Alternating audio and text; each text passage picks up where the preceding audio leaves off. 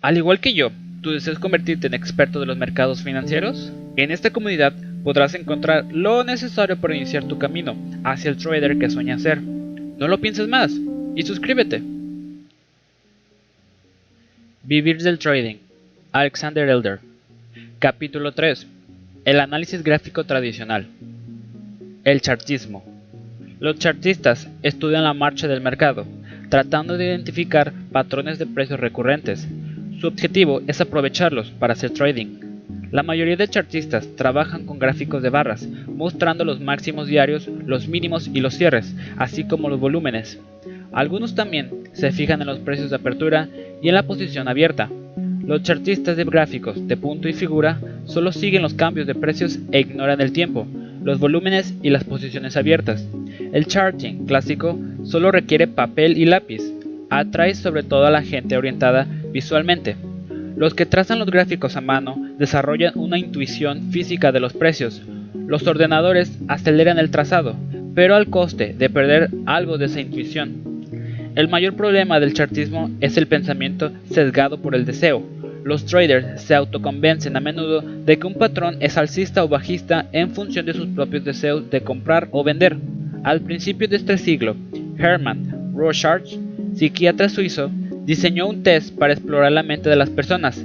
Dejaba caer algo de tinta sobre 10 hojas de papel y las doblaba por la mitad para crear un patrón simétrico con la tinta. La mayoría de gente que mira atentamente a estas hojas describe lo que ve. Partes de la anatomía, animales, edificios, etc. Cada persona ve lo que ya existe en su mente. La mayoría de traders usan los gráficos como test de Rorschach proyectan sobre los gráficos sus esperanzas, temores y fantasías. Resumen histórico. Los primeros chartistas aparecieron en Estados Unidos a finales del siglo XIX. Entre ellos estaba Charles Down, el autor de una famosa teoría sobre el mercado de acciones, y William Hamilton, quien sucedió a Down como redactor jefe del Wall Street Journal. La famosa máxima de Down era, los promedios lo integran todo. Quería decir que los cambios en los índices Dow Jones Industrial y Dow Jones Rail reflejaban todo el conocimiento y esperanzas existentes en la economía y el mercado de acciones. Down no escribió ningún libro, solo editoriales en el Wall Street Journal. Hamilton continuó la tarea una vez muerto Down y dio un fuerte impulso al chartismo cuando escribió The Turn of the Tate, un editorial que siguió el hundimiento de 1929. Hamilton estableció los principios de la teoría de Down en su libro The Stock Market Barometer. Robert Rea, un editor de boletines de consejo, llevó la teoría a su cima en su libro de 1932 The Down Theory. La década de los 30 fue la edad dorada del chartismo. Muchos innovadores se encontraron con tiempo libre entre las manos después del crack de 1929 Chuck Baker, Drea, Elliot, Wycroft, Gann y otros publicaron sus investigaciones durante aquella década. Sus trabajos iban en dos direcciones distintas. Algunos, tales como Wycroft y Chuck Baker, veían los gráficos como un registro de la dinámica de la oferta y la demanda en los mercados. Otros, como Elliot y Gann, buscaban un orden perfecto en los mercados. Una empresa fascinante, pero fútil.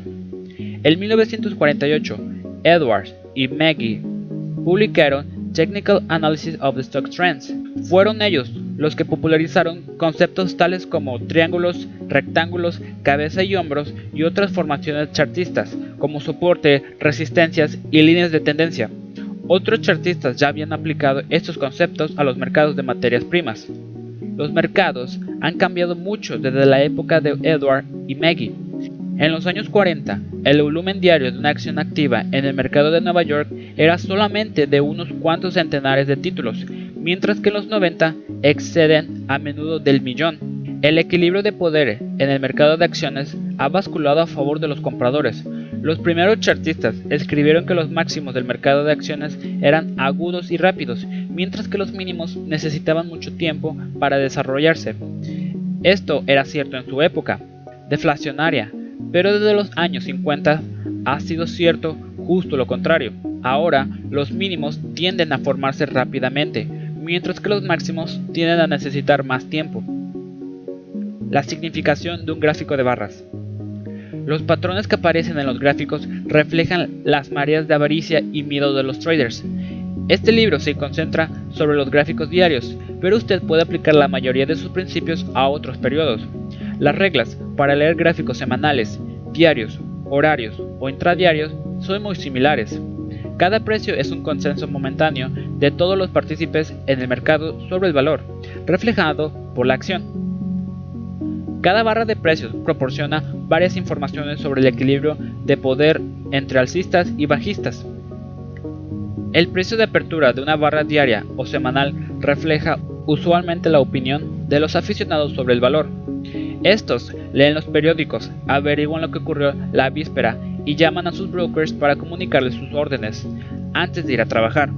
Los aficionados se muestran especialmente activos al principio del día y de la semana, los traders han investigado la relación entre los precios de apertura y cierre durante varias décadas, llegando a la conclusión de que los precios de apertura ocurren sobre todo cerca de los máximos o mínimos de las barras cotidianas. Las compras y ventas de los aficionados crean un clima emocional a partir del cual los precios evolucionan durante el día. En los mercados alcistas, los precios hacen a menudo sus mínimos semanales, los lunes o martes, a causa de las recogidas de beneficios de los aficionados luego suben a un nuevo máximo los jueves o viernes. En los mercados bajistas, el máximo de la semana suele alcanzarse los lunes o martes, con un nuevo mínimo hacia el fin de semana el jueves o el viernes. Los precios de cierre de las barras diarias y semanales tienden a reflejar las actuaciones de los traders profesionales. Estos observan el mercado durante el día, responden a los cambios e incrementan especialmente su actividad cerca del cierre, Muchos de ellos recogen beneficios en ese momento para evitar arrastrar las operaciones durante la noche. Los profesionales como grupo especulan contra los aficionados, tienden a comprar durante las aperturas bajistas, vender a descubierto durante las alcistas y deshacer las operaciones a lo largo del día. Los traders deben prestar atención a la relación entre los precios de apertura y de cierre. Si los precios cierran más alto de lo que abrieron, entonces los profesionales fueron probablemente más alcistas que los aficionados. Si los precios cierran más abajo de lo que abrieron, entonces los profesionales del mercado fueron más bajistas que los aficionados. Vale la pena especular con los profesionales y contra los aficionados. El máximo de cada barra representa el máximo poder de los alcistas durante esa barra. Los alcistas ganan dinero cuando los precios suben. Sus compras empujan los precios hacia arriba y cada tick al alza aumenta sus beneficios. Finalmente, los alcistas alcanzan un punto en el que ya no pueden subir más los precios, ni tan siquiera un tick. El máximo de una barra diaria representa la potencia máxima de los alcistas durante el día, y el máximo de una barra semanal marca el máximo poder de los alcistas durante la semana. Del mismo modo, el máximo de una barra de 5 minutos refleja el máximo poder de los alcistas durante ese periodo de 5 minutos. El punto más alto de una barra representa la máxima potencia de los alcistas durante aquella barra.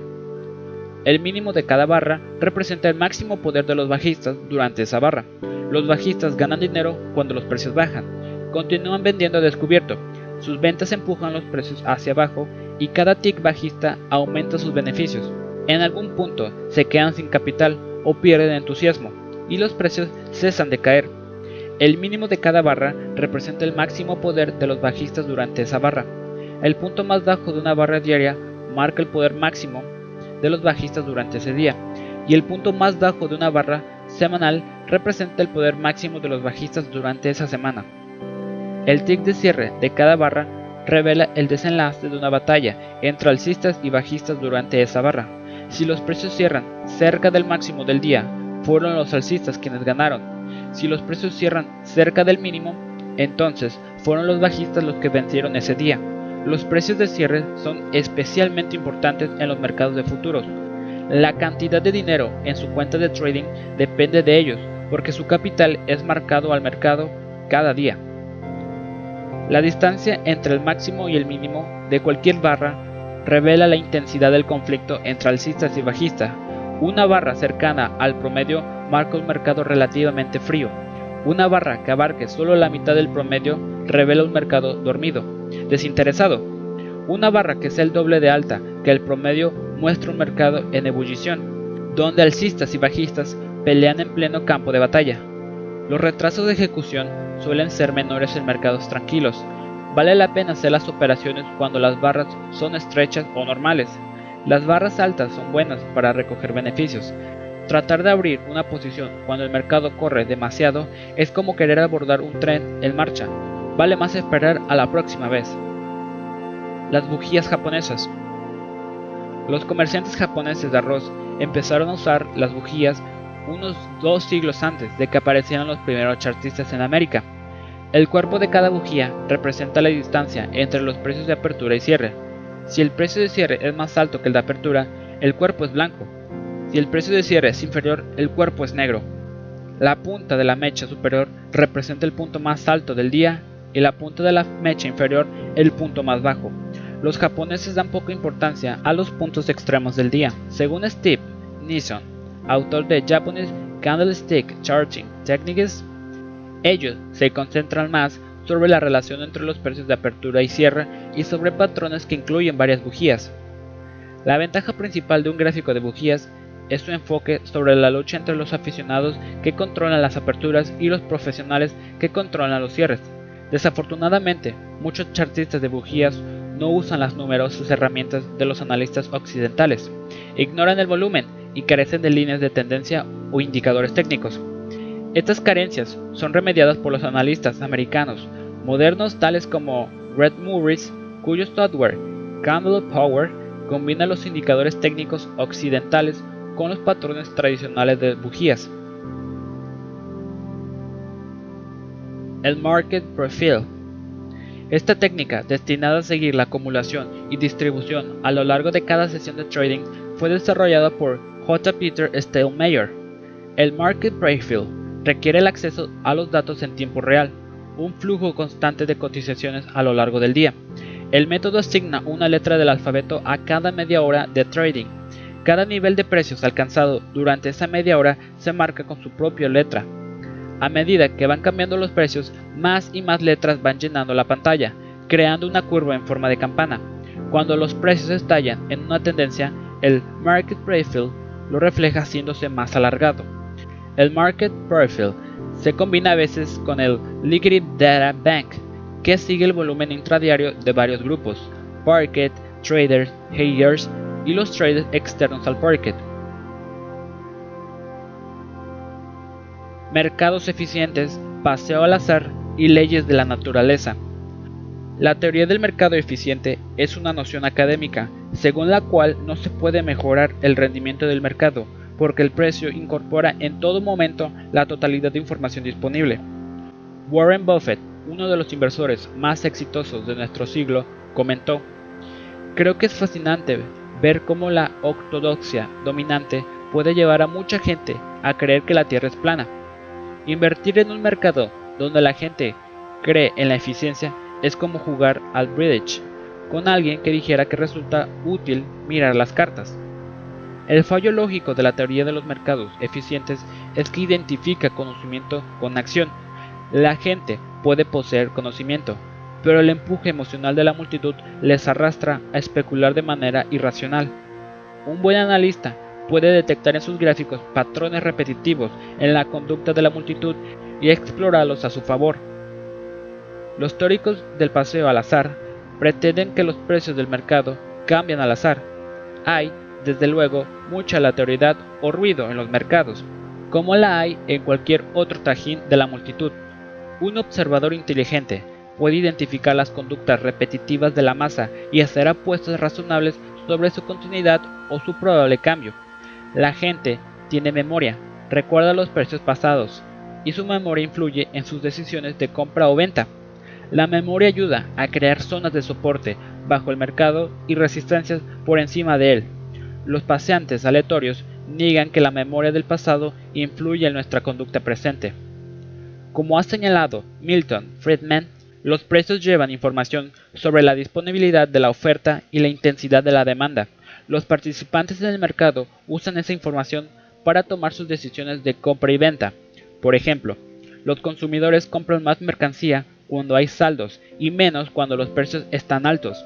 Los operadores financieros son tan capaces de tener comportamientos lógicos como los consumidores en un supermercado. Cuando los precios están bajos, surgen los cazadores de gangas. Una escasez puede llevar a un pánico de compras, pero los precios altos pueden asfixiar la demanda. Las leyes de la naturaleza son el grito de alianza de una pandilla de místicos que se oponen a los pasantes aleatorios en los mercados financieros. Los místicos pretenden que un orden perfecto impere en los mercados, los cuales, dicen, se mueven como un reloj en respuesta a las leyes inmutables de la naturaleza. Incluso, Eliot tituló su último libro Nature's Law. La gente del orden perfecto gravita hacia la astrología y busca vínculos entre los movimientos de precios y los planetas. Casi todos los místicos tratan de esconder su sesgo astrológico, pero es fácil sacarlos de su concha. La próxima vez que alguien le hable a usted del orden natural en los mercados, pregúntele sobre la astrología. Saltará probablemente sobre la oportunidad para salir de su escondite y hablarle de las estrellas. Aquellos que creen en el orden perfecto de los mercados aceptan que los máximos y mínimos pueden predecirse hasta muy lejos en el futuro. A los aficionados les gustan los pronósticos y el misticismo es un magnífico truco de marketing. Ayuda a vender cursos de formación, sistemas de trading y boletines de mercado. Los místicos, los académicos del paseo al azar y los teóricos del mercado eficiente tienen un rasgo en común. Todos ellos están igualmente divorciados de la realidad del mercado, los extremistas argumentan los unos contra los otros, pero en el fondo todos piensan igual. Soporte y resistencia. Una pelota golpea el suelo y rebota. Cuando alcanza el techo, cae. El soporte y la resistencia son como un suelo y un techo, con los precios en medio. La comprensión de las nociones de soporte y de resistencia es esencial para la comprensión de las tendencias de los precios y los patrones gráficos. Cuantificar su magnitud le ayudará a usted a decidir si es probable que la tendencia continúe o que por el contrario cambie de sentido. El soporte es el nivel de precio donde las compras son suficientemente fuertes para interrumpir o cambiar de sentido una tendencia bajista. Cuando una tendencia bajista choca contra su soporte, rebota como un buceador que alcanza el fondo y se empuja hacia arriba. El soporte se representa en un gráfico como una línea horizontal o casi horizontal que conecta varios mínimos. La resistencia es un nivel de precio donde las ventas son bastante fuertes para interrumpir o cambiar de sentido una tendencia alcista. Cuando una tendencia alcista choca contra su resistencia, se detiene o se viene abajo como un hombre que se golpea con una rama cuando trepa a un árbol. La resistencia se representa en un gráfico como una línea horizontal o casi horizontal que conecta varios máximos. Es mejor dibujar las líneas de soporte y resistencia en los bordes de las zonas de congestión de los precios, en vez de hacerlo en los bordes de las zonas de precios extremos. Los bordes muestran dónde ha cambiado la actitud de la multitud, mientras que los puntos extremos solo reflejan el pánico de los traders más débiles. Los puntos menores de soporte y resistencia hacen que las tendencias entren en pausa, mientras que los puntos importantes hacen que cambie de sentido. Los traders compran en los soportes y venden en las resistencias, haciendo que su efectividad sea como una profecía que se realiza a sí misma. Memorias, dolor y arrepentimiento. El soporte y la resistencia existen porque la gente tiene memoria. Es nuestra memoria la que nos predispone a comprar y vender a ciertos niveles. Las compras y ventas de las masas de traders crean las zonas de soporte y resistencia. Si los traders recuerdan que los precios dejaron recientemente de caer y a cierto nivel se volvieron hacia arriba, entonces es probable que compren cuando los precios se aproximen de nuevo a ese nivel. Si los traders recuerdan que una tendencia alcista cambió recientemente de sentido tras alcanzar un pico determinado, entonces tienden a vender cuando los precios alcancen de nuevo ese nivel. Por ejemplo, todos los rallies importantes en Wall Street desde 1966 hasta 1982 se agotaron cuando el Dow Jones Industrial Average subió hasta 950 o 1050. La resistencia era tan fuerte que los traders la conocían como un cementerio en el cielo. En cuanto los alcistas llevaron el mercado más allá de ese nivel, este se convirtió en una importante zona de resistencia. Los soportes y las resistencias existen porque las masas de traders sienten dolor y arrepentimiento. Los traders que vendieron perdieron posiciones, sienten un intenso dolor. Los perdedores están determinados a resacirse tan pronto como el mercado les ofrezca otra posibilidad. Los traders que perdieron la oportunidad están arrepentidos y también esperan que el mercado les ofrezca una segunda ocasión. Los sentimientos de pena y arrepentimiento son ligeros en los mercados laterales, donde las oscilaciones son pequeñas y los perdedores no son golpeados demasiado severamente. Las rupturas de los mercados laterales crean intensos sentimientos de dolor y arrepentimiento. Cuando el mercado permanece plano durante un tiempo, los traders se acostumbran a comprar en el borde inferior del intervalo y vender a descubierto en el borde superior. En las tendencias alcistas, los bajistas que vendieron a descubierto sienten dolor y los alcistas lamentan no haber comprado más. Ambos están determinados a comprar si el mercado les da una segunda oportunidad. El dolor de los bajistas y el arrepentimiento de los alcistas los prepara para comprar, creando soporte a las reacciones bajistas en una tendencia alcista. La resistencia es un área donde los alcistas sienten dolor, los bajistas arrepentimiento, y ambos están listos para vender. Cuando los precios perforan hacia abajo un mercado lateral, los alcistas que compraron sienten dolor, se sienten atrapados y esperan un rally que les permita recuperarse. Los bajistas se arrepienten de no haber vendido más cantidad al descubierto y esperan un rally que les dé una nueva oportunidad de vender. El dolor de los alcistas y el arrepentimiento de los bajistas crean la resistencia, un techo situado encima de los mercados en las tendencias bajistas. La fuerza de los soportes y resistencias depende de la fuerza de los sentimientos que experimentan las masas de traders. La fuerza del soporte y la resistencia. Un área de congestión que ha sido alcanzada por varias tendencias es como un campo de batalla cubierto de cráteres. Los defensores están allí bien cubiertos y es probable que la fuerza atacante se detenga. Cuanto más tiempo permanecen los precios en una zona de congestión, más fuerte será el compromiso emocional de los alcistas y bajistas en esa área. Cuando los precios se aproximan a la zona desde arriba, esta sirve de soporte. Cuando los precios llegan a la zona desde abajo, esta actúa como una resistencia. Un área de congestión puede invertir su papel y servir tanto de soporte como de resistencia. La fuerza de cada zona de soporte o de resistencia depende de tres factores, su longitud, su altura y el volumen de trading que se desarrolle en ella. Puede usted visualizar estos factores como la longitud, la anchura y la profundidad de una zona de congestión. Cuanto más larga es la zona de soporte o resistencia, su longitud en tiempo o el número de rebotes, más resistente resulta. El soporte y la resistencia, como un buen vino, mejora con la edad. Un mercado lateral de dos semanas proporciona muy poco soporte o resistencia.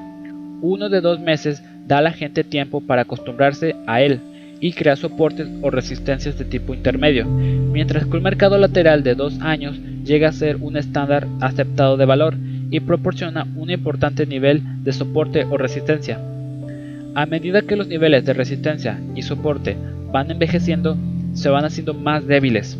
Los perdedores salen del mercado y son reemplazados por recién venidos que no tienen el mismo compromiso emocional hacia los viejos niveles de precios. La gente que tomó decisiones equivocadas varios años atrás está probablemente fuera del mercado y sus memorias tienen menos importancia. La fuerza de los soportes y resistencias se incrementa cada vez que el área es alcanzada.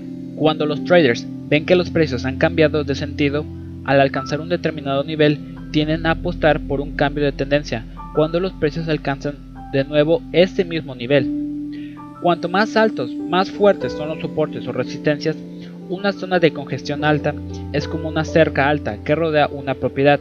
Una zona de congestión cuya altura sea igual al 1% del valor corriente del mercado proporciona solo un débil soporte o resistencia.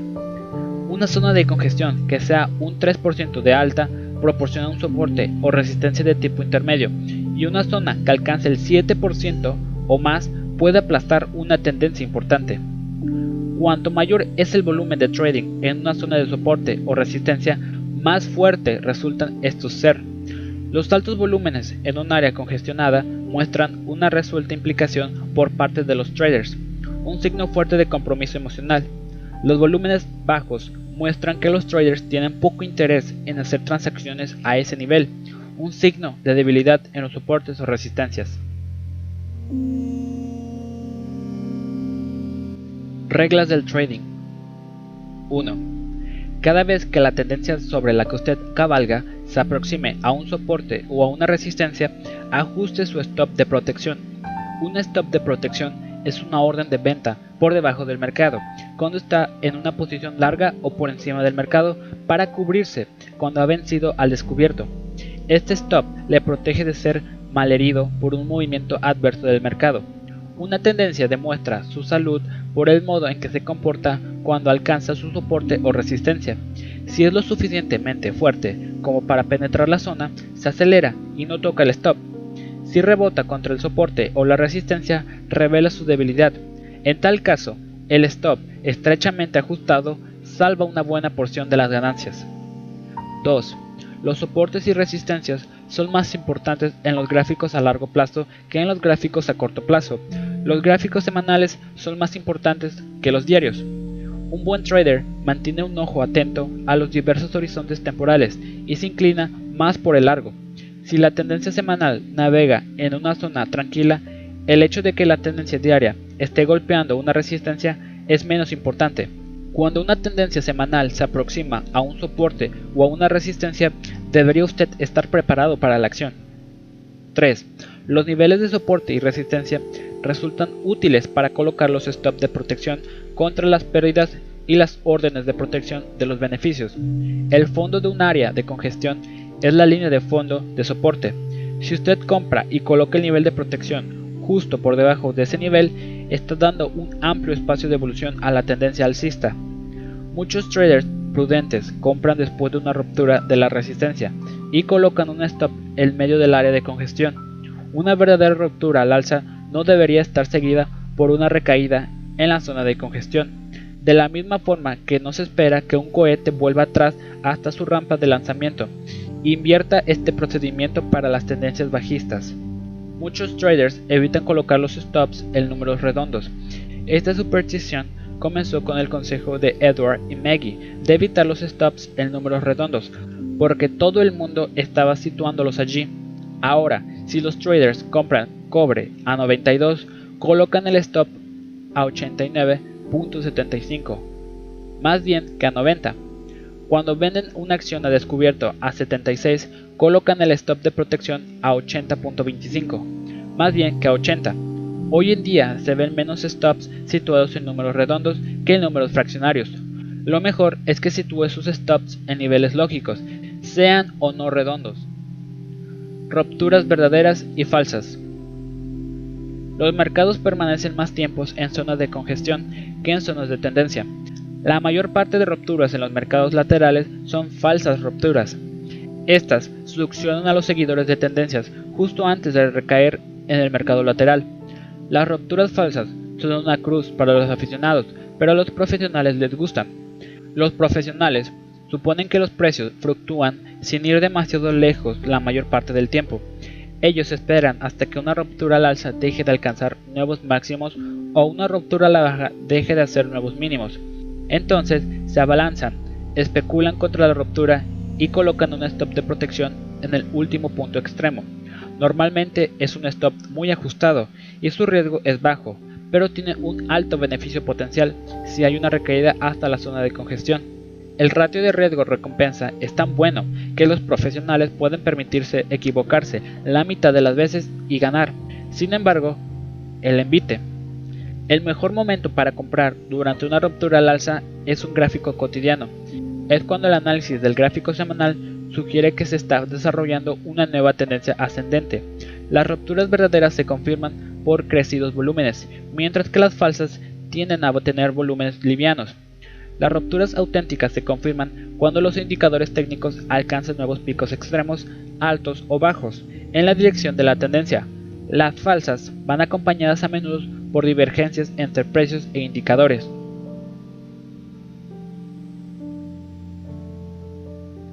Tendencia y mercado lateral. Los traders intentan aprovecharse de los cambios en los precios, comprar barato y vender caro, o vender caro a descubierto y cubrirse bajo. Incluso, una mirada superficial revela que los mercados pasan la mayor parte de su tiempo en mercados laterales. pasan menos tiempo en fases de tendencia. Una tendencia existe cuando los precios suben o bajan durante un cierto tiempo. En una tendencia alcista, cada rally alcanza un nuevo máximo más alto que el precedente y cada bajada un mínimo más alto que el de la bajada precedente. En una tendencia bajista, cada bajada desciende hasta un mínimo más bajo que el de la bajada precedente y cada rally sube hasta un máximo inferior al del rally precedente. En un mercado lateral, casi todos los rallies se paran a la misma altura aproximadamente mientras las bajadas se agotan alrededor del mismo nivel.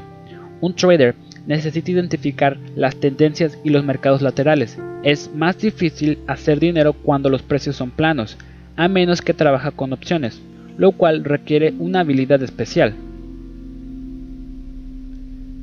La especulación durante las tendencias y los mercados laterales requiere tácticas diferentes. Cuando usted compra durante una tendencia alcista o vende al descubierto durante una tendencia bajista, debe dar a la tendencia el beneficio de la duda y no abandonar a la primera contrariedad. Vale la pena abrocharse el cinturón de seguridad y aguantar durante todo el tiempo que dure la tendencia. Cuando usted especula en un mercado lateral, debe ser ágil y cerrar su posición al menor signo de reversión. Otra diferencia en las tácticas de trading adecuadas a las tendencias o a los mercados laterales es el manejo de la fuerza y la debilidad. Cuando los precios están en un mercado lateral, debe usted ir a la contra, comprar en la debilidad y vender en la fuerza. Psicología de masas. Una tendencia alcista emerge cuando los alcistas son más fuertes que los bajistas y sus compras fuerzan los mercados al alza. Si los bajistas se las arreglan para bajar los precios, los alcistas retornan con fuerza, rompen el descenso y llevan los precios hasta un nuevo máximo. Las tendencias bajistas ocurren cuando los bajistas son más fuertes y sus ventas empujan los precios hacia abajo. Cuando una ráfaga de compras hace subir los precios, los bajistas venden a descubierto mientras dura el rally. Lo frenan, rompen la bajada y envían los precios a nuevos mínimos. Cuando los alcistas y los bajistas son igualmente fuertes o débiles, los precios permanecen en un mercado lateral. Cuando son los alcistas los que consiguen empujar los precios hacia arriba, los bajistas venden a descubierto en ese rally y los precios caen. Entonces llegan los cazadores de gangas y rompen el recorte. Los bajistas se cubren, sus compras alimentan un pequeño rally y el ciclo se repite.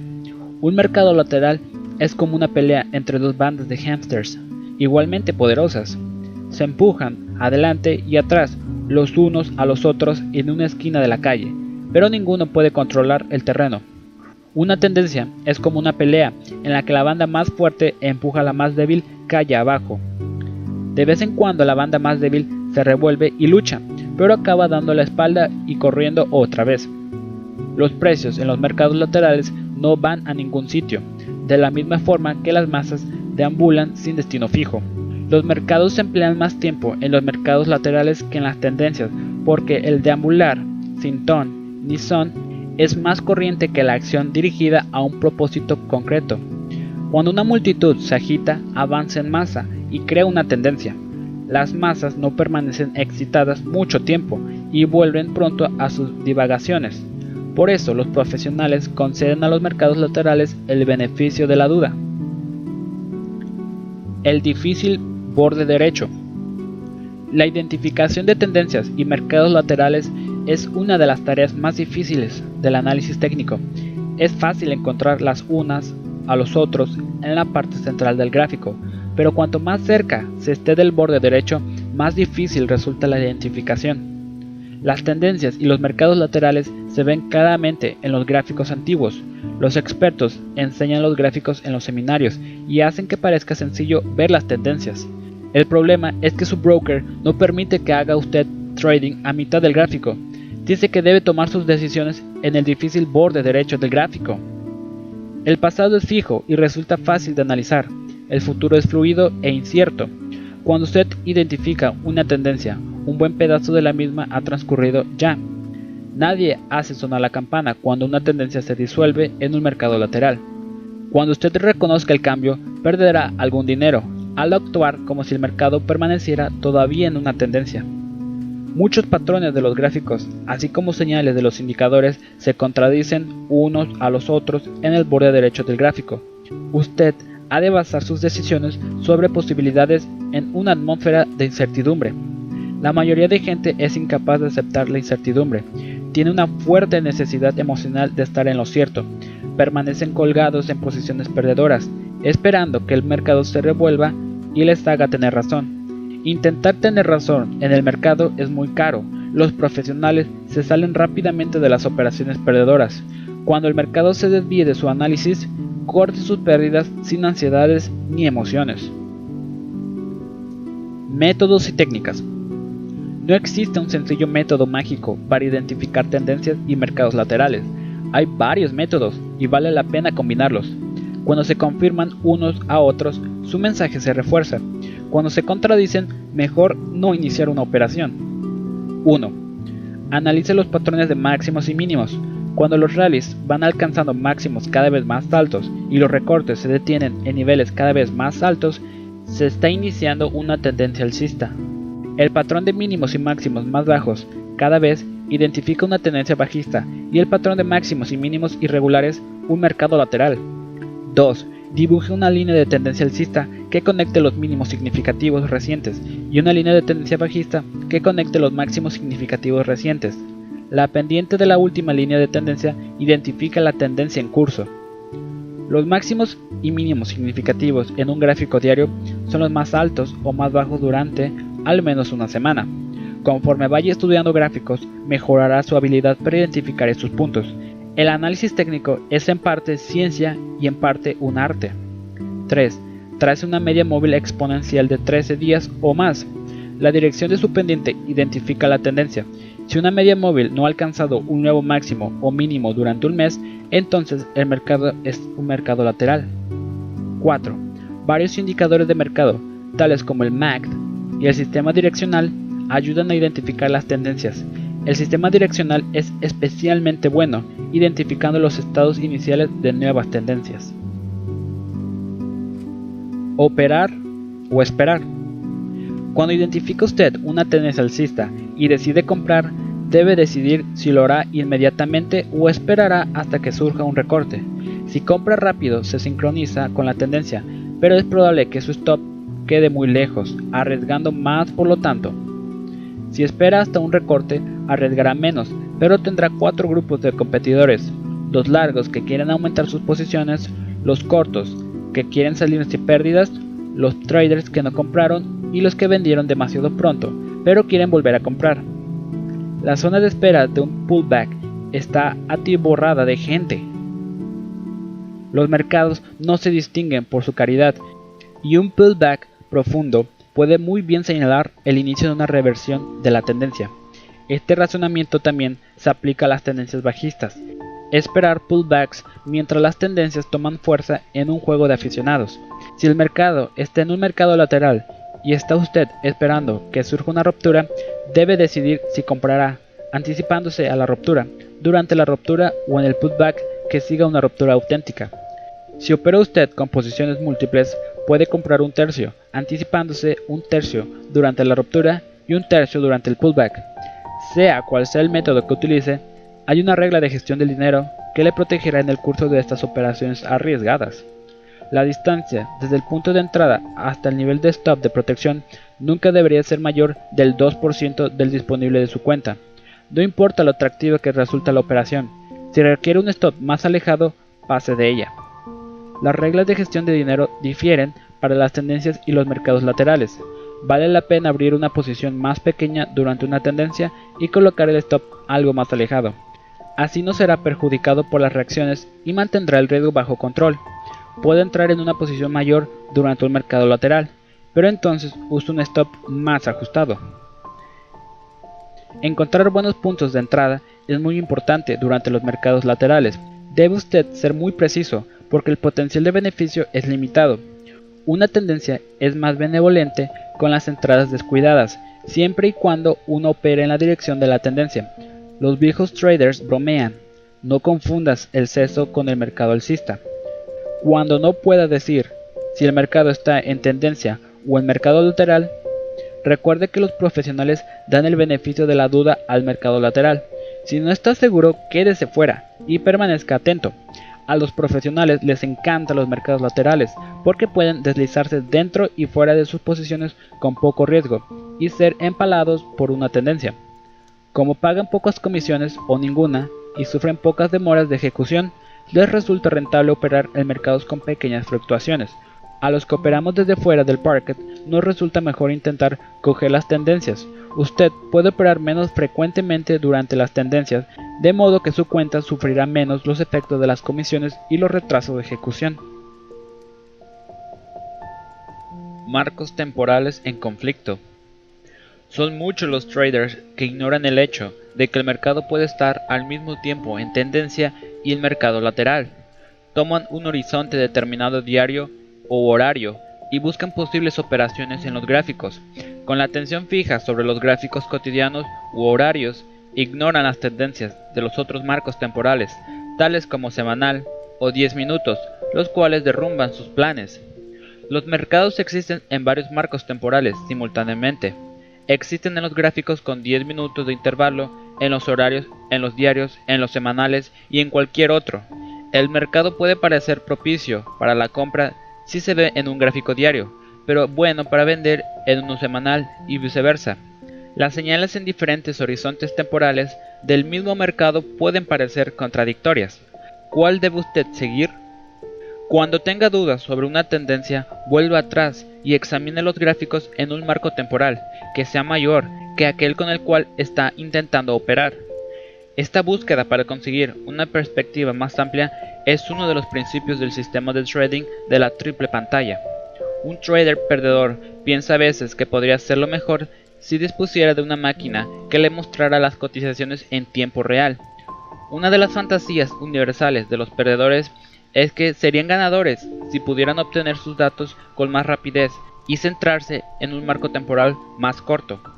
Pero lo cierto es que pierden dinero, incluso más rápidamente si disponen de un sistema de cotizaciones en tiempo real. Cuando ocurre esto, algunos perdedores dicen que lo harían mejor si pudieran operar directamente en el parquet, sin plazo alguno para la transmisión de los datos. Pero más de la mitad de los que operan en el parquet son desplumados durante el primer año, Estar inmersos en la acción no supone ningún beneficio para los perdedores. Las señales contradictorias entre los diferentes marcos temporales del mismo mercado son uno de los grandes rompecabezas del análisis de mercados. Lo que parece una tendencia en un gráfico diario puede manifestarse como un simple bache en un gráfico semanal plano. Lo que parece un mercado lateral plano en un gráfico semanal muestra abundantes subidas y bajadas en un gráfico horario y así sucesivamente. Cuando los profesionales dudan, miran el cuadro de conjunto, pero los aficionados se concentran en los gráficos a corto plazo. Líneas de tendencia. Los gráficos revelan las acciones de los alcistas y los bajistas. Los fondos de los recortes muestran dónde se detuvieron los bajistas y los alcistas retomaron el control del mercado. Los picos de los rallies muestran dónde perdieron los alcistas el resuello y los bajistas consiguieron el control. Una línea que conecte dos mínimos cercanos muestra el mínimo común denominador del poder alcista. Una línea que conecte dos máximos cercanos muestra el mínimo común denominador del poder bajista. Estas líneas se conocen como líneas de tendencia. Los traders las usan para identificar tendencias. Cuando los precios se enfilen hacia arriba, dibuje una línea de tendencia alcista que pase por los mínimos. Cuando bajen, dibuje una línea de tendencia bajista que pase por los máximos. Proyectar estas líneas hacia el futuro ayuda a anticipar los puntos de compra y de venta. El rasgo más importante de una línea de tendencia es su ángulo, que identifica la fuerza de mercado dominante. Con una línea de tendencia apunta hacia arriba, muestra que los alcistas poseen el control. Entonces, vale la pena comprar con un stop de protección situado por debajo de la línea de tendencia. Cuando una línea de tendencia apunta hacia abajo, muestra que son los bajistas los que mandan. Vender entonces a descubierto con un stop por encima de la línea de tendencia paga beneficios. Las líneas de tendencias son uno de los útiles más antiguos de los traders. Las herramientas computarizadas modernas para identificar tendencias incluyen las medias móviles, el sistema direccional y el MAC. ¿Cómo dibujar una línea de tendencia? Casi todos los chartistas dibujan las líneas de tendencia a través de los puntos extremos, máximos y mínimos, pero es mejor dibujarlos a través de los bordes de las áreas de congestión. Esos ejes muestran el lugar donde la mayoría de traders ha cambiado de dirección. El análisis técnico es como un sondeo, y los sondeos intentan rastrear la opinión de las masas, no la de unos pocos extremistas. Dibujar los bordes en un área de congestión es un poco subjetivo. Debe usted resistir la tensión de inclinar su regla. Los pánicos de venta, inducidos por los alcistas en los mínimos, y los pánicos de compra de cobertura, desencadenados por los bajistas, crean zonas extremas, que aparecen como largas colas en los gráficos. Usted ha de basar sus líneas de tendencia en los bordes de las zonas de congestión y no sobre las colas, porque las colas muestran poco acerca de la multitud, como no sea su tendencia al pánico. Estos puntos extremos son muy importantes, pero no para dibujar las líneas de tendencia. Usualmente los mercados retroceden desde estas colas ofreciendo oportunidades para los traders a corto plazo. Como Stellmeyer apuntaba, una barra de cotizaciones que parece un dedo descollando desde un apretado conjunto de cotizaciones proporciona una valiosa referencia para los especuladores a corto plazo. Los mercados fluctúan constantemente, buscando un área que genere el más alto volumen de operaciones. Una cola muestra que un precio determinado ha sido rechazado por el mercado. Por lo general, lleva a un cambio en la dirección opuesta. Tan pronto como reconozca usted una cola, opere contra ella. Ponga su stop de protección en medio de la cola si el mercado empieza a morderse la cola, es que llegó el momento de salir. Victor X. describió otro método para dibujar las líneas de tendencia en su libro Trader's Big. Su tendencia ayuda a identificar los cambios de sentido en tendencias bien establecidas. Sprendel traza una línea de tendencia alcista que va desde el punto más bajo del movimiento al mínimo anterior al más alto máximo. Esa línea puede no pasar a través de precios entre estos dos puntos, cuando esa línea de tendencia es perforada, tenemos la primera señal de un cambio de tendencia. La segunda señal suena cuando los precios tantean el reciente máximo y rebotan en el mismo. La tercera señal ocurre cuando los precios rompen a través del nuevo mínimo precedente. Eso confirma que la tendencia alcista ha revertido. Una imagen especular de este método se aplica a las tendencias bajistas. Evaluar las líneas de tendencia. Cuando una línea de tendencia se inclina hacia arriba, los alcistas tienen el control y vale la pena buscar oportunidades de compra. Cuando se inclina hacia abajo, tienen el control los bajistas y vale más buscar oportunidades de venta al descubierto. Puede usted evaluar la importancia de una línea de tendencia examinando cinco factores. El marco temporal de la línea, su longitud, el número de veces que ha sido tocado por los precios, su ángulo y el volumen. A mayor marco temporal, mayor importancia daremos a la línea de tendencia. Una línea de tendencia en un gráfico semanal identifica una tendencia más importante que una línea de tendencia diaria. Una línea de tendencia en un gráfico diario identifica una tendencia más importante que una línea de tendencia horaria y así sucesivamente. A mayor longitud de la línea, mayor validez tiene. Una línea de tendencia corta refleja la conducta de la multitud en un corto periodo. Una línea más larga refleja el comportamiento de la masa en un periodo de tiempo más largo. Cuanto mayor dura una tendencia, mayor es su inercia.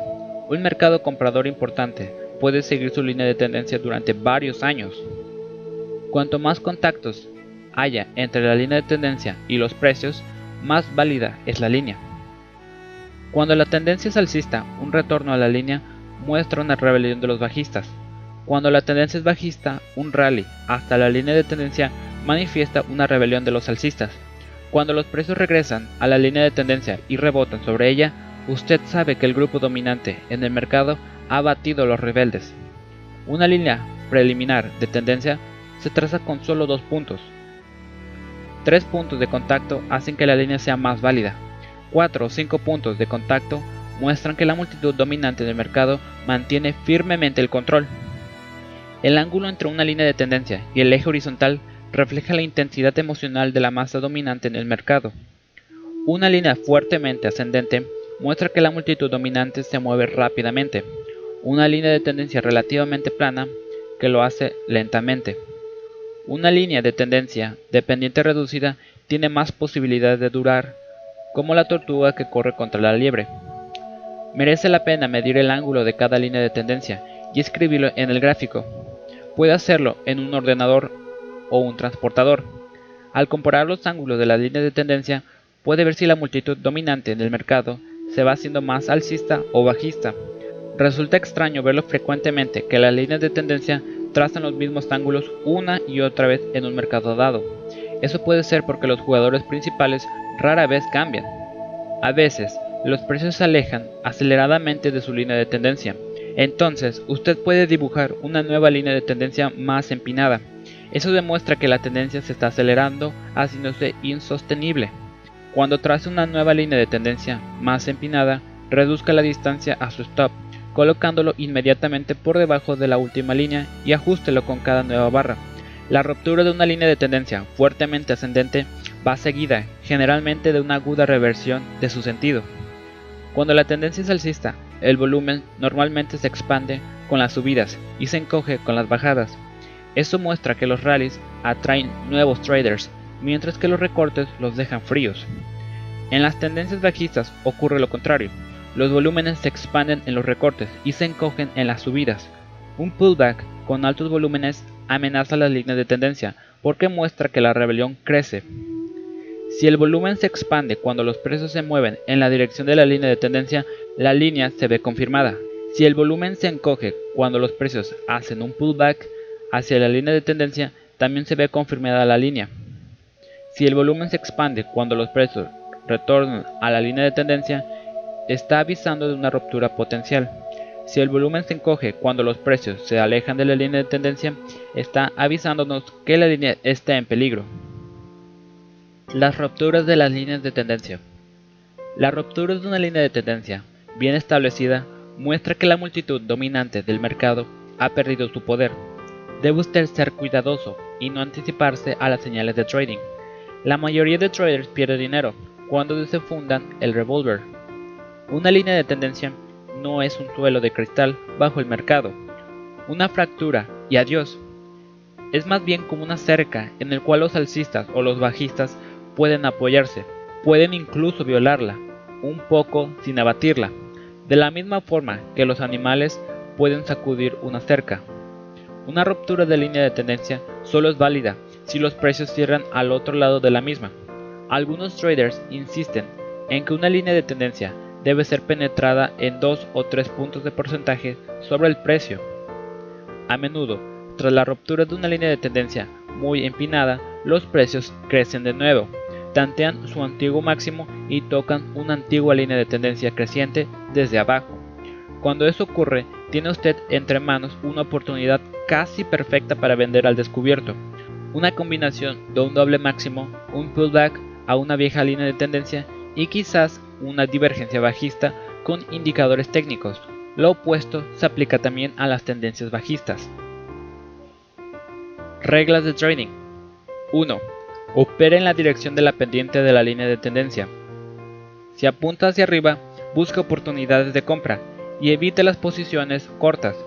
Si la pendiente es hacia abajo, trabaje con posiciones cortas y evite comprar.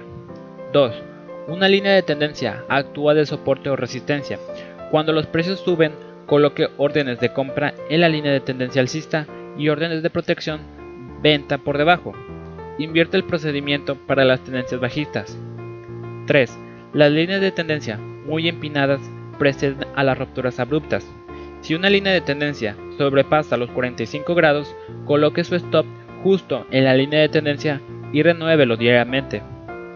4. Los precios tantean a menudo el último punto extremo tras romper una línea de tendencia. Un rally en un pullback. Un rally en pullback hacia un máximo precedente con volumen decreciente y con divergencia en los indicadores proporciona una excelente oportunidad de venta al descubierto. Un recorte hasta un viejo mínimo tras una ruptura de línea de tendencia decreciente proporciona una oportunidad de compra con poco riesgo. 5. Trace una línea de canal 5. Trace una línea de canal paralelo a la línea de tendencia y úselo como una diana para la toma de beneficios. Los canales de tendencia. Un canal consiste en dos líneas paralelas que contienen precios. Si dibuja usted una línea de tendencia alcista a través de los mínimos de reacción, puede trazar una línea de canal paralela a la anterior a través de los máximos de los rallies. Del mismo modo, cuando dibuja una línea de tendencia bajista a través de los máximos de rallies, puede trazar una línea paralela que pase a través de los mínimos de las bajadas. Las líneas de canal, como las de tendencia, deberían trazarse a través de los bordes de las áreas de congestión, dejando aparte los máximos y mínimos extremos. La presencia de una línea de tendencia refuerza la validez de la línea de tendencia misma. La validez de una línea de canal depende del número de veces que es tocada por los precios. Una línea de canal marca el de máximo poder de los alcistas en una tendencia alcista y el del máximo poder de los bajistas en una tendencia bajista. A mayor anchura del canal, mayor fortaleza de la tendencia. Merece la pena operar en el sentido de la pendiente del canal, pasando a posiciones largas en el cuarto o mitad inferior de un canal ascendente y vendiendo descubierto en el cuarto o a mitad superiores de un canal descendente. Los beneficios deberían tomarse en la pared opuesta del canal. Una línea de tendencia preliminar. Normalmente, una línea de tendencia toca al menos dos puntos del gráfico, pero existe una técnica poco conocida para trazar una línea de tendencia preliminar con un único punto.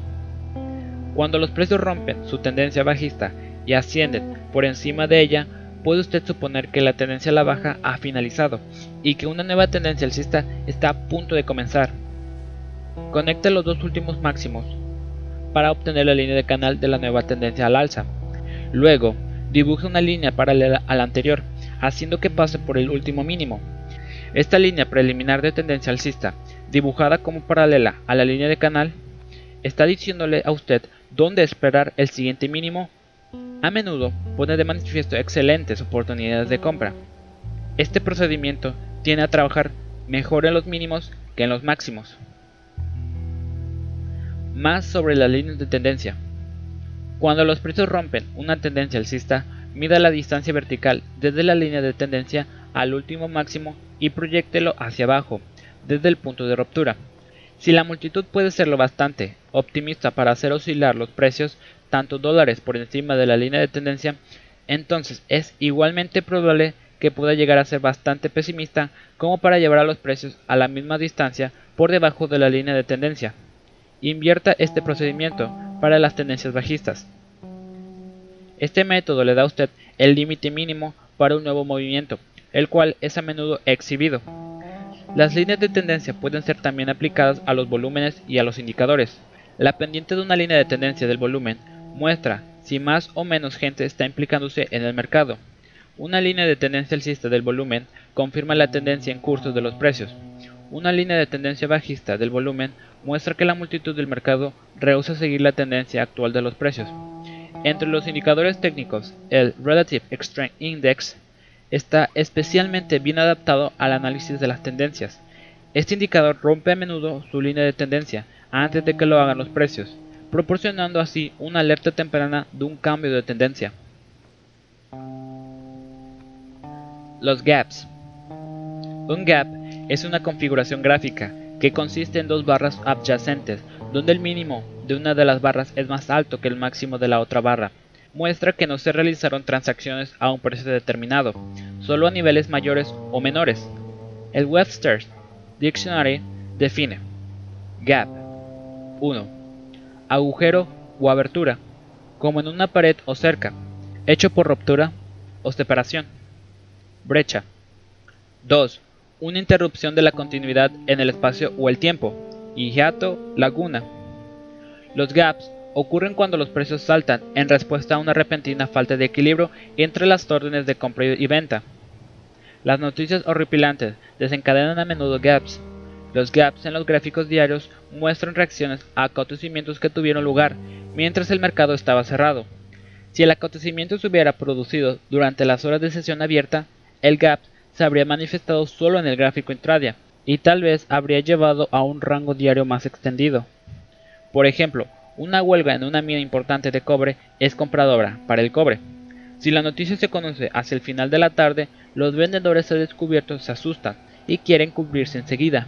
Entonces, inundan el parque con órdenes de compra antes de que suene la campana de apertura. los operadores del parquet responden abriendo el cobre por encima del precio máximo del día anterior. Por cierto, el dinero inteligente, Smart Money, probablemente ya habrá comprado cobre antes de que se haga pública la huelga.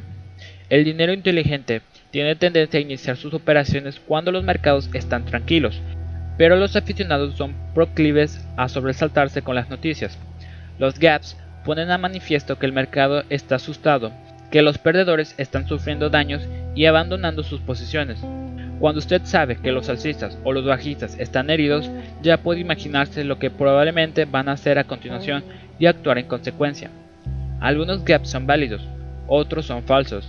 Los válidos ocurren cuando el mercado se salta un nivel de precios. Los falsos se producen cuando un instrumento financiero se trata en otro mercado mientras el mercado analizado por usted permanece cerrado.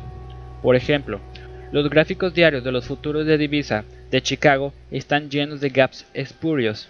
Las monedas cotizan en Tokio, Londres y otros sitios, mientras el Chicago Mercantile Exchange está cerrado. Cuando el mercado vuelve a abrir, los gaps reflejan simplemente los cambios de precios que se han producido en el extranjero. Todos los gaps pueden ser divididos en cuatro grandes grupos, comunes, de ruptura, de continuación y de agotamiento. Debe usted identificarlos porque cada uno cuenta una historia diferente y requiere una táctica de trading diferente. Los gaps comunes. Los gaps comunes se cierran rápidamente.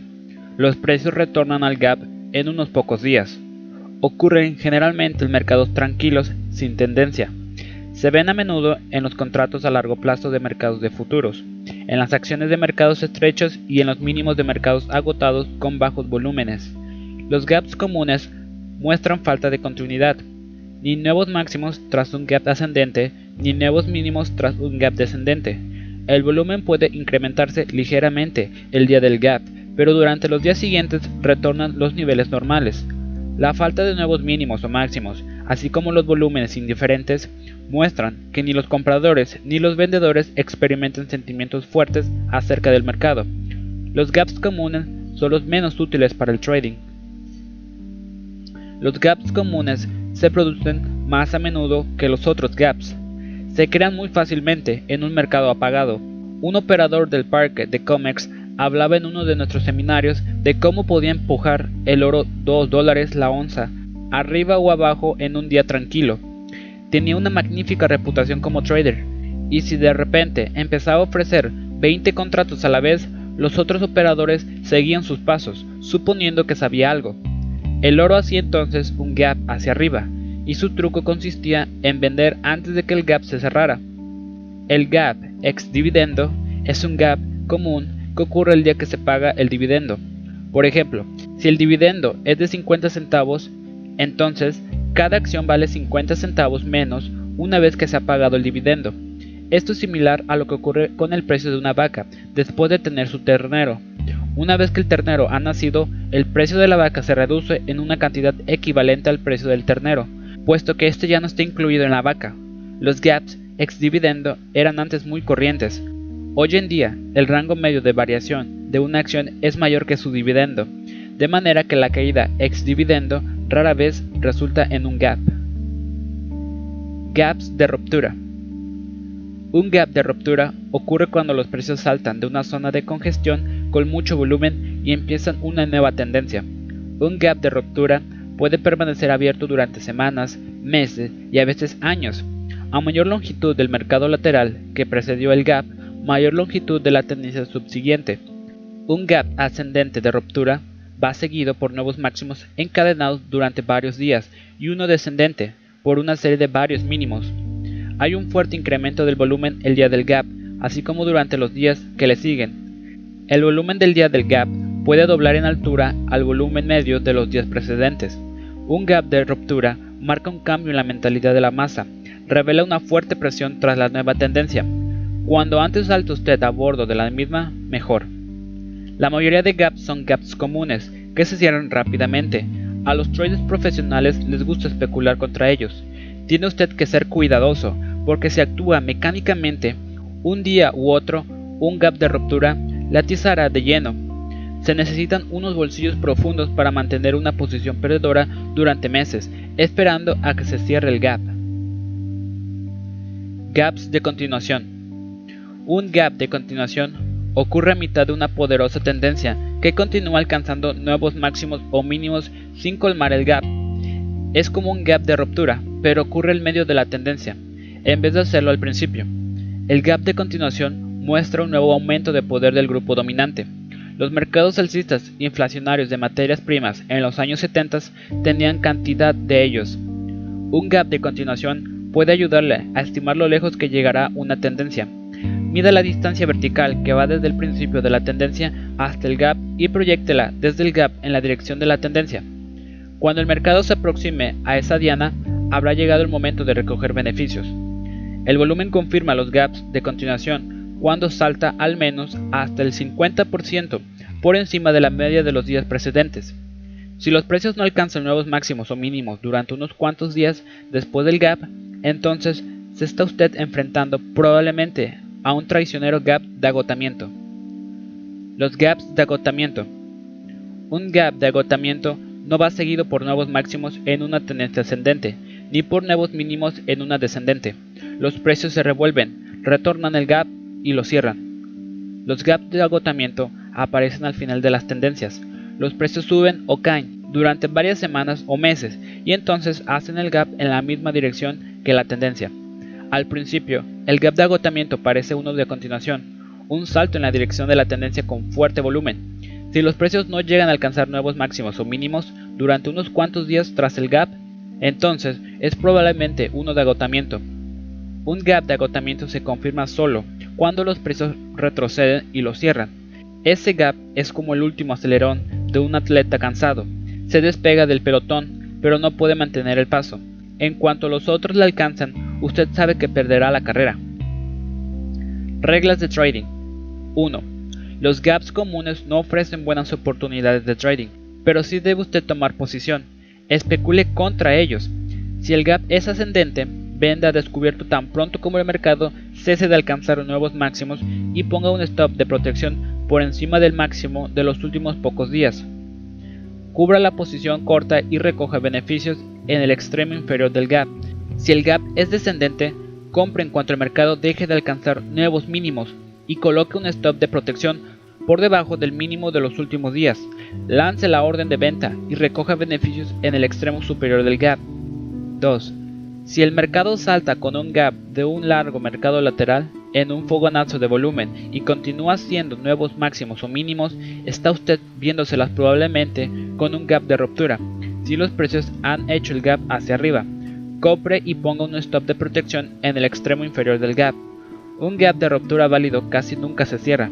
Invierte el procedimiento en las tendencias bajistas. Esperar un pullback cuando una tendencia acaba de despegar puede dejarlo usted al margen de la misma. 3.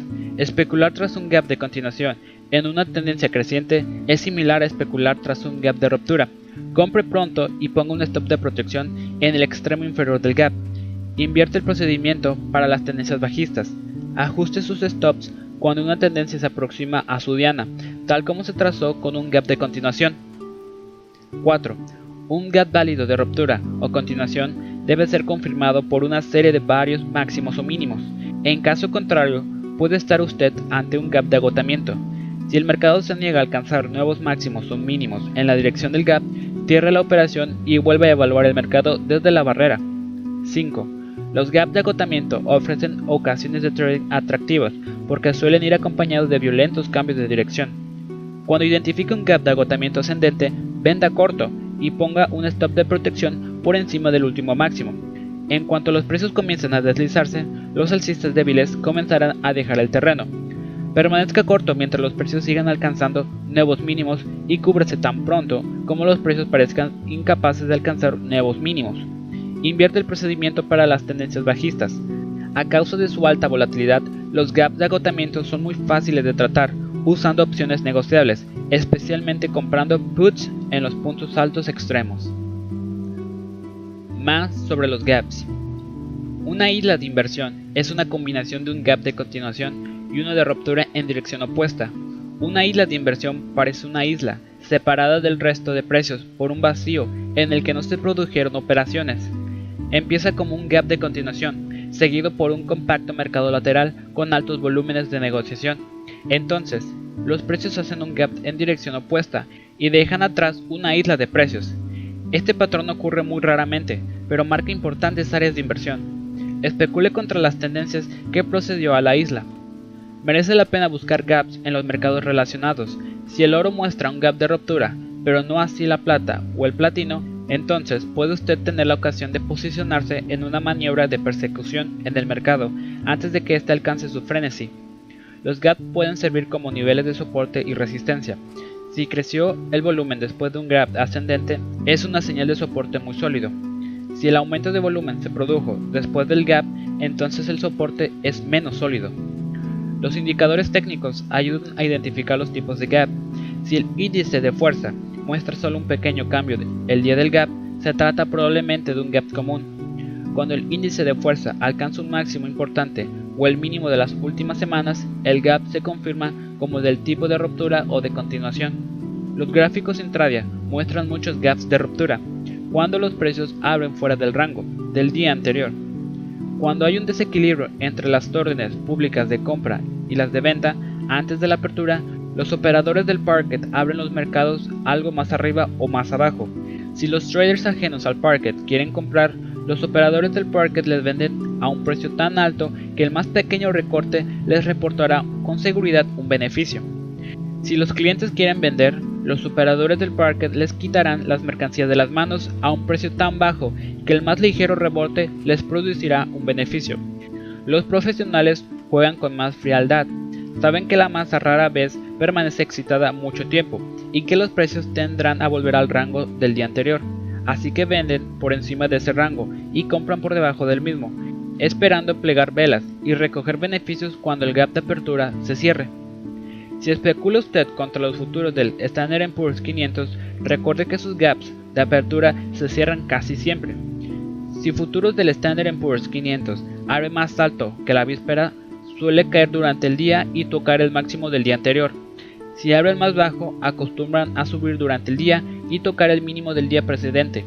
Los traders intraday tienden a vender corto en las aperturas al alza y comprar en las aperturas a la baja, pero no es un método mecánico, Usted debería comprar o vender solo cuando los indicadores le digan que la fuerza que respalda el gap de apertura se ha disipado y el mercado está listo para rellenar el gap. Configuraciones gráficas. Los patrones que usted ve en su gráfico o en la pantalla de su ordenador son las huellas que dejan los alcistas y los bajistas. Un chartista es un cazador que sigue signos útiles, visibles solo para aquellos que saben buscarlos, las configuraciones gráficas pueden ayudarle a decidir si es probable que una tendencia continúe o se invierta. Hay dos grupos principales de figuras, continuación e inversión. Los patrones de continuación incluyen banderas y estandartes. Sugieren la especulación. Sugieren la especulación en la dirección de la tendencia en curso. Los patrones de inversión incluyen la cabeza y hombros, su inversa y dobles máximos y mínimos. Indican que llegó el momento de recoger beneficios en las posiciones activas. Algunos patrones pueden servir como formaciones de continuación o de inversión indistintamente. Los triángulos y los rectángulos son notorios por su capacidad de asumir esa doble tarea. Si varias figuras en un gráfico apuntan en la misma dirección, las señales se refuerzan. Por ejemplo, cuando una línea de tendencia alcista se rompe, mientras una figura de cabeza y hombros en la cima se está completando, confirmamos que la tendencia alcista está finalizando. Cuando figuras diferentes dan mensajes contradictorios, sus señales se cancelan mutuamente y es mejor no tomar posiciones. Cabeza y hombros en la cima. Una tendencia ascendente saludable va hacia arriba por pasos. La mayoría de rallies alcanzan picos más altos que los rallies precedentes y los recortes se detienen en niveles más altos que los recortes previos. Cuando una tendencia ascendente no consigue generar un máximo más alto que el anterior o un recorte queda por debajo del recorte previo, concluimos que los alcistas están perdiendo sus garras. La cabeza y hombros en la cima marca el fin de las tendencias alcistas. La cabeza es un pico de precios rodeado por dos picos más bajos, u hombros. Una línea de cuello conecta los mínimos de los dos hombros. Esta línea no debe ser necesariamente horizontal, puede ser plana, ascendente o descendente. Una línea de cuello descendente es especialmente bajista. Muestra que los bajistas son cada vez más fuertes. Cuando los precios no consiguen superar la cabeza, se confirma que una figura de cabeza y hombros está desarrollándose en la cima. El hombro derecho puede ser más alto o más bajo, y más o menos ancho que el izquierdo. El recorte del hombro derecho rompe la línea del cuello. Cuando eso ocurre, la tendencia alcista está muerta. Tras romper la línea de cuello, los precios a veces regresan a la misma, aunque con volumen bajo.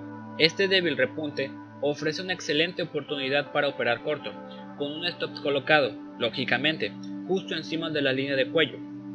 La cabeza y hombros va acompañada de patrones típicos en el volumen. El volumen es a menudo más reducido en la cabeza que en el hombro izquierdo. Es incluso más bajo en el hombro derecho y tiende a aumentar cuando los precios rompen la línea de cuello. Si se produce un pullback, el volumen es muy escaso. Una figura de cabeza y hombros proporciona una diana aproximada para la nueva tendencia bajista.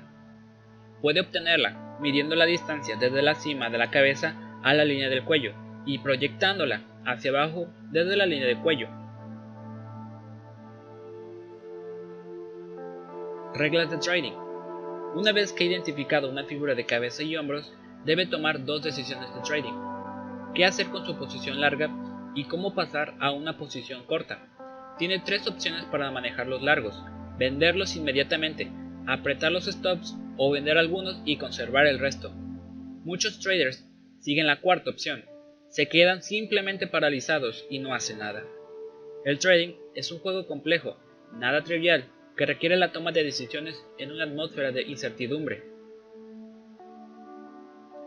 Su decisión depende de lo seguro que se siente cerca de la configuración. Una cuenta importante le permite comprar y vender gradualmente, operar con un único contrato en una pequeña cuenta. Pide una actuación temporal precisa, es una buena escuela para un trader principiante. Debe usted analizar sus gráficos en varios marcos temporales. Si el gráfico semanal parece estar en un máximo, una cabeza y hombros en el gráfico diario debería inducirle a salir corriendo. Si el gráfico semanal detona fortaleza, a menudo es mejor apretar simplemente los stops. Los indicadores gráficos también pueden ayudarle a decidir sobre la urgencia de vender o no. Los mercados son a menudo más volátiles en las cimas, con fuertes balanceos entre los máximos y mínimos a corto plazo. Vender al descubierto y colocar un stop por encima del último máximo puede exponerle a un riesgo mayor que el permitido por su cuenta para una operación única. Es posible que deba dejar pasar la operación o comprar puts para mantener su riesgo monetario dentro de los límites permitidos. A. Venda cuando reconozca la cabeza o el hombro derecho, con poco volumen, ruptura de la línea ascendente de tendencia y una divergencia entre indicadores y precios. B. El recorte desde la cabeza establece una línea de cuello. Si todavía mantiene una posición larga, coloque un stop por debajo de la línea de cuello. C. El rally al hombro derecho viene marcado usualmente por un bajo volumen y evidente debilidad en los indicadores técnicos. Ofrece la última oportunidad de la tendencia para hacer caja. Los indicadores técnicos alcanzan a menudo niveles más altos en el hombro derecho que en la cabeza, pero nunca sobrepasan los niveles alcanzados durante el hombro izquierdo. Cuando venda descubierto en el hombro derecho, coloque su stop en lo alto de la cabeza. Haga que la orden de ventas sea del tipo stop en reverse, es decir, si el precio llega al stop que está por encima de la posición corta, anula la orden y conviértala en una de compra. D. Una vez que la línea de cuello ha sido rota, un pullback con poco volumen ofrece una excelente oportunidad para vender al descubierto, con un stop de protección ligeramente por encima de la línea de cuello. El sabueso de los Baskerville. Esta señal ocurre cuando una figura fiable en un gráfico no conduce a la acción que usted esperaba y los precios se mueven en dirección opuesta. Una figura de cabeza y hombros indica que ha finalizado la tendencia alcista. Si los precios continúan subiendo, entonces están dando la señal del sabueso de los Baskerville. Se llama así a esta señal por la novela de Sir Arthur Conan Doyle, en la cual Sherlock Holmes es llamado para resolver un asesinato en una finca campestre. Holmes encuentra la pista fundamental cuando se da cuenta de que el perro de la familia no había ladrado cuando se estaba cometiendo el asesinato. Esto significaba que el perro conocía al criminal y que el asesinato era un asunto de familia. La señal venía dada por la falta de la acción esperada, por la falta de ladridos. Cuando el mercado rehúsa ladrar en respuesta a una señal perfectamente válida, está dando la señal del sabueso de los Baskerville. Pone de manifiesto que algo fundamental está cambiando por debajo de la superficie. Entonces ha llegado el momento de sincronizarse con la nueva y poderosa tendencia. Una figura de cabeza y hombros emite una poderosa señal de venta. Si el mercado rechaza colapsarse y por el contrario asciende rápidamente desde el hombro derecho, le está dando a usted la señal del sabueso de los Baskerville. Cuando los precios sobrepasan la altura de la cabeza, es el momento de cubrir cortos, invertir el rumbo y comprar. Una figura abortada de cabeza y hombros en la cima conduce muchas veces a un robusto rally. Compre cuando los precios rompan hacia arriba y ponga un stop de protección un poco por debajo de lo más alto de la cabeza. Cabeza y hombros invertida. Algunos traders llaman a esta figura cabeza y hombros en el fondo, una imagen especular de la cabeza y hombros. Parece como una silueta de una persona al revés, la cabeza en el punto más bajo, rodeada por dos hombros. Este patrón se desarrolla cuando una tendencia bajista pierde fuerza y está lista para invertir su dirección. En una tendencia bajista válida, cada nuevo mínimo cae por debajo del anterior y cada rally se detiene en un nivel más bajo. Un fuerte rally desde la cabeza le permite a usted dibujar una línea de cuello. Cuando el recorte desde la línea de cuello no puede alcanzar el nivel de la cabeza, crea el hombro derecho. Cuando los precios suben desde el hombro derecho por encima de la línea de cuello con volumen creciente, se completa la cabeza y hombros invertida y comienza una nueva tendencia alcista. A veces, una cabeza y hombros invertidos va seguida por un repunte hacia la línea de cuello con poco volumen, ofreciendo una excelente oportunidad para comprar. Mida la distancia desde el fondo de la cabeza hasta la línea de cuello y proyectala hacia arriba desde el punto donde se produjo la ruptura de la línea de cuello. Esto le da a usted una medida mínima del rally subsiguiente que será frecuentemente superada. Las tácticas para tratar una cabeza y hombros invertida son similares a las que se emplean para las cabezas y hombros normal. Usted arriesga menos dinero porque el trading en la zona de precios bajos es menos volátil y puede usted emplear stops más apretados. Los rectángulos. Un rectángulo es una figura que contiene movimientos de precios entre dos líneas paralelas. Suelen ser horizontales, pero pueden inclinarse hacia arriba o hacia abajo. Los rectángulos y triángulos pueden servir como figuras de continuación o inversión. Necesita usted cuatro puntos para dibujar un rectángulo. La línea superior conecta dos máximos y la inferior dos mínimos. Estas líneas deberían trazarse preferentemente en los bordes de las áreas de congestión, más que en los raíles y recortes extremos. La línea superior de un rectángulo identifica la resistencia, mientras que la inferior identifica el soporte. La línea superior muestra dónde pierden los alcistas el resuello. La inferior nos enseña dónde quedan exhaustos los bajistas. Un rectángulo muestra que alcistas y bajistas van empatados por el momento. La cuestión clave es saber si serán los alcistas o los bajistas quienes ganarán la batalla que se desarrolla dentro de esta configuración gráfica. Si el volumen aumenta cuando los precios se aproximan al borde superior del rectángulo, aumenta la probabilidad de una ruptura ascendente. Si el volumen se incrementa cuando los precios se aproximan al borde inferior, aumenta la probabilidad de una ruptura descendente.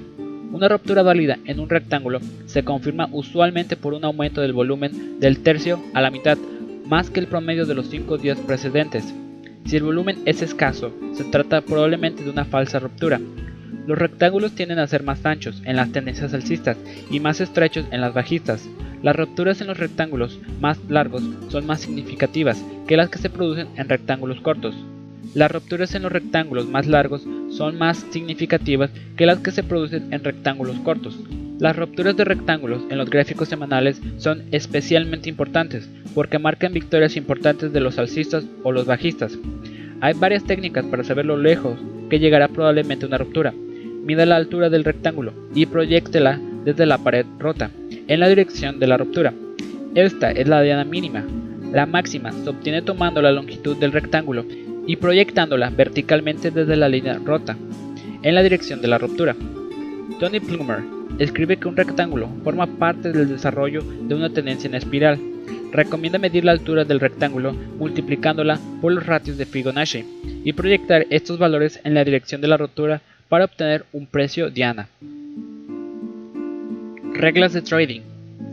Los operadores del parquet pueden aprovechar las oscilaciones a corto plazo que se desarrollan dentro de las paredes del rectángulo, pero el dinero de verdad se consigue operando en la dirección de la tendencia. 1. Cuando especule dentro de un rectángulo, compre en el límite inferior y venda al descubierto en el superior. Los osciladores pueden ayudarle a decidir cuándo están los precios listos para rebotar dentro del rectángulo. La estocástica, el Relative Strength Index y el R de Williams. 4. Marcan las inversiones de precios dentro de los rectángulos cuando tocan sus líneas de referencia y cambian de dirección. Si compran el límite inferior de un rectángulo, coloque el stop de protección ligeramente por debajo del mismo. Si vende descubierto cerca de la pared superior del rectángulo, ponga el stop algo por encima de ese borde. Debe ser usted muy ágil y recoger beneficios al menor síntoma de cambio de sentido. Es peligroso mantener posiciones unos cuantos ticks más dentro de un rectángulo. 2. Para saber si es más probable una ruptura ascendente o una descendente, analice el mercado en un marco temporal superior a aquel en el que está operando. Si quiere captar una ruptura en un gráfico diario, identifique la tendencia semanal, puesto que lo más probable es que la ruptura vaya en esa dirección. 3. Una vez que ha comprado en una ruptura ascendente o vendido a descubierto en una ruptura descendente, ponga el stop de protección dentro del rectángulo. Puede producirse un pullback a la pared del rectángulo si hubo poco volumen, pero los precios no deberían volver dentro del rectángulo tras una ruptura válida. Líneas y banderas. Una línea es un tipo de rectángulo, un área de congestión muy larga. En la teoría de Down, una línea en corrección contra la tendencia primaria es una zona de congestión cuya altura viene a ser aproximadamente un 3% del valor del mercado de la acción. Cuando el mercado de una acción traza una línea, en vez de reaccionar más profundamente contra su tendencia, nos está indicando que ésta es particularmente robusta. Una bandera es un rectángulo, cuyos bordes son paralelos, pero se inclinan arriba o abajo. Las rupturas acostumbran a ir contra la pendiente de la bandera. Si una bandera se inclina hacia arriba, una ruptura descendente resulta más probable. Si lo hace hacia abajo, entonces es más probable la ruptura ascendente. Si se encuentra en plena tendencia alcista, con una bandera inclinada hacia abajo, coloque una orden para comprar por encima del último pico de la bandera, para coger una ruptura ascendente. Una bandera ascendente en una tendencia alcista detona distribución, y por lo tanto una ruptura descendente resulta más probable. Coloque una orden para vender a descubierto, por debajo del último pico de la bandera. Invierte el procedimiento en las tendencias bajistas. Triángulos. Un triángulo es un área de congestión cuyos límites superior e inferior convergen hacia la derecha. Puede servir como señal de inversión o más a menudo de continuación. Algunos técnicos llaman a los triángulos muelles espirales. El mercado se comprime y la energía de los traders se concentra, lista para saltar desde el triángulo como un muelle. Un triángulo pequeño cuya altura sea del 10 o 15% de la tendencia precedente es más probable que actúe como figura de continuación. Muchas tendencias alcistas o bajistas están interrumpidas por estos triángulos, del mismo modo que las frases están separadas por comas. Los grandes triángulos cuya altura es de un tercio o más de su tendencia precedente son más probables señales de inversión. Finalmente, algunos triángulos en mercados laterales apáticos se disipan sin más. Los triángulos se pueden dividir en tres grupos principales según sus ángulos. Las líneas superior e inferior de los triángulos simétricos convergen con los mismos ángulos. Si la línea superior está inclinada 30 grados sobre la horizontal, lo está también la línea inferior. Los triángulos simétricos reflejan un considerable equilibrio de poder entre alcistas y bajistas, y es más probable que actúen como figura de continuación. Un triángulo ascendente tiene un límite superior relativamente plano y un límite inferior ascendente. Su límite plano superior muestra que los alcistas mantienen su fortaleza y pueden subir los precios al mismo nivel, mientras que los bajistas están perdiendo su capacidad para llevar los precios hacia abajo. Un triángulo ascendente es probable que se resuelva en una ruptura igualmente ascendente. Un triángulo descendente tiene un límite inferior relativamente plano, mientras que el superior se inclina hacia abajo. Su límite plano inferior muestra que los bajistas conservan su fortaleza y pueden mantener los precios bajos, mientras que los alcistas están perdiendo su capacidad de subir los precios. Un triángulo descendente es probable que se resuelva en una ruptura igualmente descendente. El volumen tiende a encogerse conforme los triángulos van envejeciendo. Si el volumen salta durante un rally hacia el límite superior, una ruptura ascendente resulta más probable. Si el volumen aumenta cuando los precios están cayendo hacia el límite inferior, entonces la ruptura descendente es lo más probable. Las rupturas válidas van acompañadas de un fogonazo de volumen de al menos un 50% más que la media de los 5 días precedentes. Las rupturas válidas ocurren en el transcurso de los dos primeros tercios de un triángulo. Es mejor no tratar las rupturas del último tercio. Si los precios se estancan a lo largo del triángulo hacia el vértice, es probable que sigan planos. Un triángulo es como una pelea entre dos boxeadores cansados que se inclinan el uno hacia el otro. Una ruptura temprana muestra que uno de los contendientes es más fuerte que el otro. Si los precios permanecen dentro del triángulo sin salirse en ningún momento, es señal de que ambos boxeadores están exhaustos y que no es probable que surja alguna tendencia. Los gráficos de mercados relacionados muestran a menudo triángulos al mismo tiempo. Si el oro, la plata y el platino trazan triángulos y el oro rompe hacia arriba, entonces es probable que le sigan la plata y el platino. Este enfoque funciona bien con divisas, especialmente con las que están estrechamente relacionadas, tales como el marco alemán y el franco suizo. También funciona con acciones del mismo grupo. General Motors puede compararse con Ford, pero no con IBM. Los triángulos proporcionan una diana mínima para estimar el alcance del movimiento que sigue una ruptura. Mido la altura del triángulo hasta su base y proyectolo verticalmente desde el punto donde el triángulo fue roto. Si se trata de un triángulo pequeño en el seno de una tendencia dinámica, es probable que esa medida mínima resulte superada. También puede usar las proyecciones de Fibonacci mencionadas más arriba. Reglas de trading. Es mejor no tratar las oscilaciones pequeñas dentro de un triángulo, a menos que éste sea muy ancho. Conforme el triángulo va envejeciendo, las oscilaciones se van haciendo más estrechas. Los beneficios potenciales disminuyen si las comisiones y los retrasos de ejecución continúan mordiendo su cuenta como antes. 1. Si especula dentro de un triángulo, use osciladores, tales como la estocástica y el Elder Ray. Pueden ayudarle a captar las oscilaciones pequeñas. 2. Cuando trate de decidirse en un gráfico diario acerca de la dirección de la posible ruptura, examine el gráfico semanal si la tendencia es ascendente, entonces es probable que el triángulo que aparece en el gráfico diario rompa también hacia arriba y viceversa. 3. Cuando quiera comprar en una ruptura ascendente, coloque una orden algo por encima del límite superior del triángulo. Vaya bajando la orden conforme el triángulo se va estrechando. Si quiere comprar al descubierto en una ruptura descendente, sitúe su orden algo por debajo del límite inferior. Vaya subiéndola conforme se va estrechando el triángulo. Una vez que se ha desencadenado la operación, Coloque un stop de protección dentro del triángulo. Los precios pueden retornar a la pared, pero no deberían volver a entrar muy profundamente en el triángulo tras una ruptura válida. 4. Cuando la ruptura en un triángulo va seguida de un pullback, preste atención al volumen. Un pullback acompañado de un fuerte aumento del volumen puede abortar la ruptura, pero si el pullback ocurre con poco volumen, le da una buena oportunidad de incrementar sus posiciones. 5. Cuando los precios se acerquen al último tercio del triángulo, cancele sus órdenes de compra o venta. Las rupturas en el último tercio del triángulo son muy pocas dignas de confianza. Triángulos atípicos. Un banderín es un triángulo pequeño, cuyas líneas están inclinadas en la misma dirección. Los banderines que se inclinan contra la tendencia sirven como figuras de continuación. Hay un viejo refrán que dice, el banderín ondea a media asta, es probable que en un rally se aleje tanto del banderín como el camino que recorrió antes de entrar en él. Un banderín que se inclina en el sentido de la tendencia indica agotamiento. La tendencia está cercana a invertir su dirección. Un triángulo divergente ocurre cuando los precios marcan una serie de máximos más altos y mínimos más bajos. Este patrón muestra que el mercado se está volviendo histérico, volátil, con los alcistas y los bajistas cada vez más implicados en la pelea. La contienda se calienta demasiado para que una tendencia alcista pueda continuar. Un triángulo divergente mata una tendencia alcista. Un diamante comienza como un triángulo divergente y acaba como un triángulo simétrico. Ha de fijarse usted mucho para identificarlo. Los diamantes son ejemplos descollantes de los patrones del tipo Rorschach para los chartistas. Si los mira mucho, los reconocerá, pero su utilidad para el trading es mínima.